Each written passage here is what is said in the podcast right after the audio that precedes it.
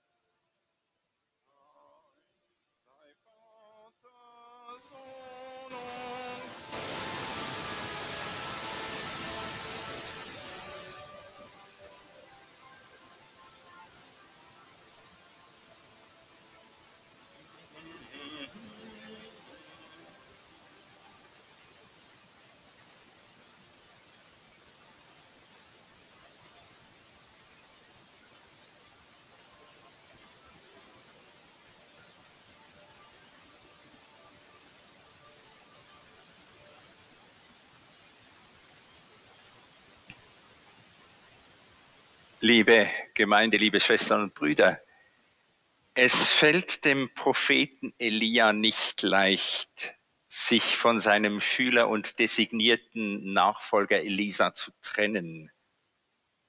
Das werden alle nachvollziehen können, die in irgendeiner Weise in einer Ausbildungsbeziehung standen. Mir zum Beispiel fehlen meine, meine ehemaligen Vikarinnen manchmal und ich ihnen auch. Über die Beziehung, die die Elisa, Elia und Elisa miteinander verband, wissen wir eigentlich wenig. Die biblischen Autoren erzählen nur gerade, wie Elia den Elisa berief. Das will ich kurz in Erinnerung rufen. Es war nach dem scheinbar größten Erfolg und der tiefsten Krise des Elia. Auf dem Berg Horeb hatte der Prophet eindrücklich demonstriert, dass nur er im Namen des Ewigen seinen Dienst tue, die Baals Propheten aber alles nur Scharlatane seien. Gott ließ ausdrücklich nur auf seinen Altar Feuer fallen, den Elia errichtet und auf das Opfer, das er vorbereitet und um des spektakulären Effekts willen extra noch benetzt hatte. Die Altäre und Opfergaben der 400 Baals Propheten standen derweil unberührt in der Sonne. Berauscht von diesem Erfolg ließ Elia sich hinreißen und brachte alle seine 400 Konkurrenten um die himmlische Gunst eigenhändig um. Ein grauenhaftes Gemetzel. Isabel, die Frau des Königs, schwor Rache. Es waren ihre Propheten gewesen, sie hatte ihnen mehr vertraut als dem strengen Elia. Dieser flüchtete in die Wüste und versank in eine Art Erschöpfungsdepression. Und davon befreite ihn ein Engel des Höchsten. Er brachte dem müden Prophet zu essen und zu trinken und schickte ihn zurück in den Dienst mit den Worten, steh auf und iss, denn du hast einen weiten Weg vor dir. Das gäbe eine ganze Predigt. Aber Elia machte sich auf und Gott zeigte sich ihm. Er erschien ihm nicht als Donnergott, der Felsen und Feinde zerschmeißt, sondern als stilles, sanftes Sausen. Und dann erneuert Gott den Auftrag an den Propheten. Der machte sich auf und fand Elisa, den Sohn Schaffats, am Pflügen und Elia ging zu ihm hin und warf seinen Mantel über ihn. Worauf Elisa seine Rinder, seinen Pflug, sein Feld und sein bisheriges Leben aufgab, um mit Elia mitzuziehen als Prophetenjünger, als Lehrling in der Kunst, im Lärm der Welt Gottes Stimme und Wege zu erkennen und zu deuten.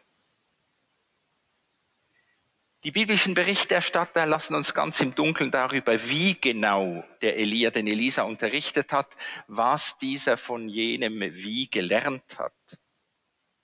Wir haben nur gerade das allerdings starke Bild vom Mantel, den Elia dem Elisa überwirft. Was sagt dieser Mantel? Es ist eine Art Talar, eine Robe, die die Rolle derer kenntlich macht, die sie tragen. Vom ersten Moment an, da du ein solches Gewand trägst, bist du in der betreffenden Rolle und musst sie ausfüllen. Zugleich wird dir sofort klar, dass das noch lange dauern wird. Du wirst ständig dazulernen müssen, manche Riten und Abläufe x-mal üben, bis du in den Mantel und in die Rolle wirklich hineingewachsen bist. Eine Richterin steht nach 30 Jahren im Beruf anders in ihrer Robe da als der junge Jurist, der soeben seine Praktika und die Examen absolviert hat und seinen ersten oder fünften Fall betreut.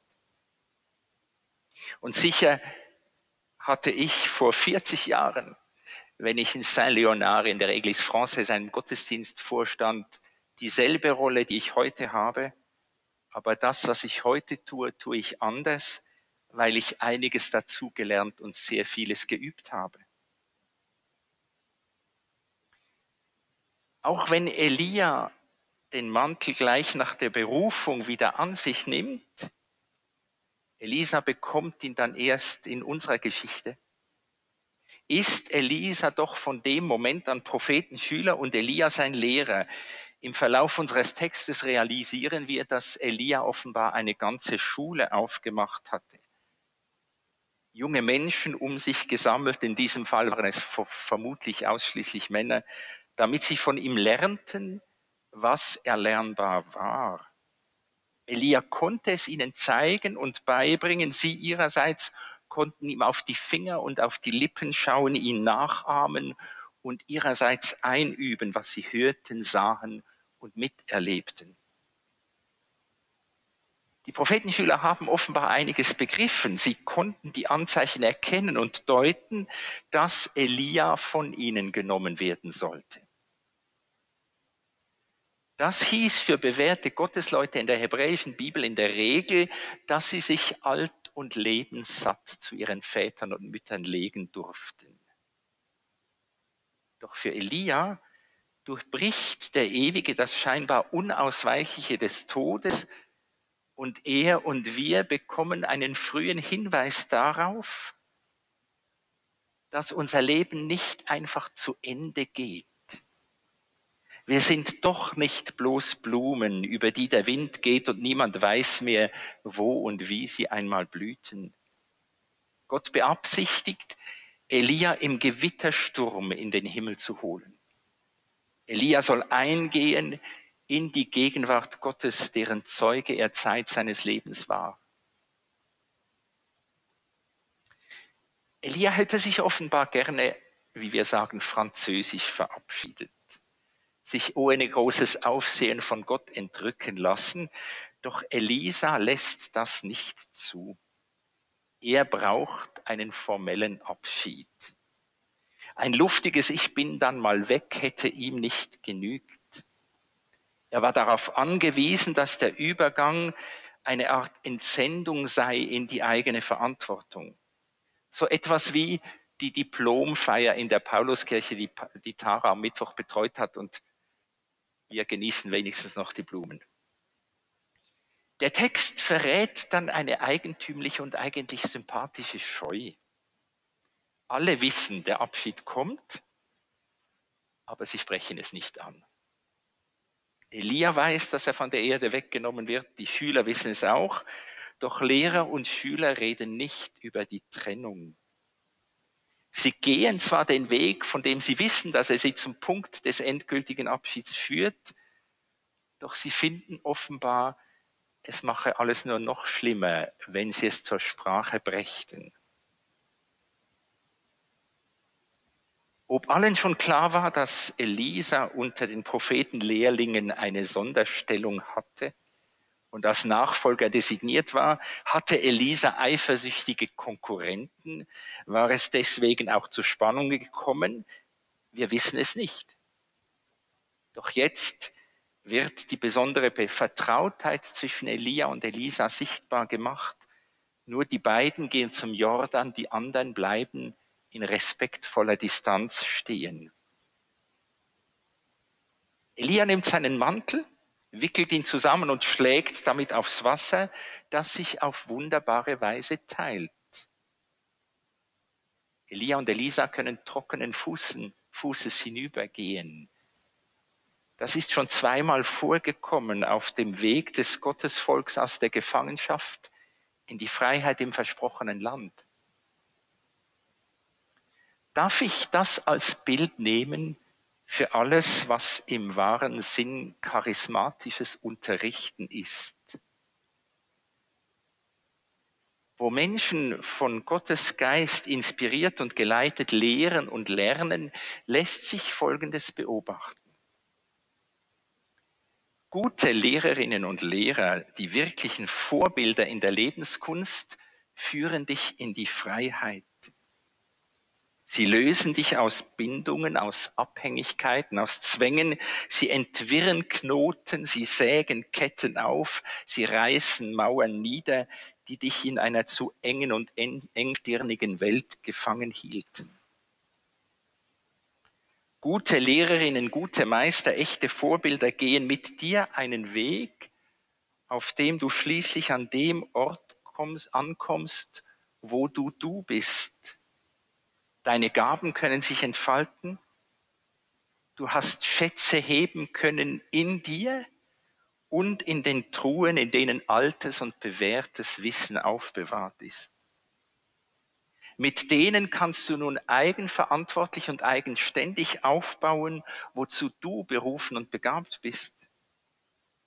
Du stehst auf sicherem Boden, den andere dir zwar immer wieder streitig machen werden, aber dir ist gesagt und gezeigt worden, Gott selbst hat dir einen Platz ausgesucht und geschaffen.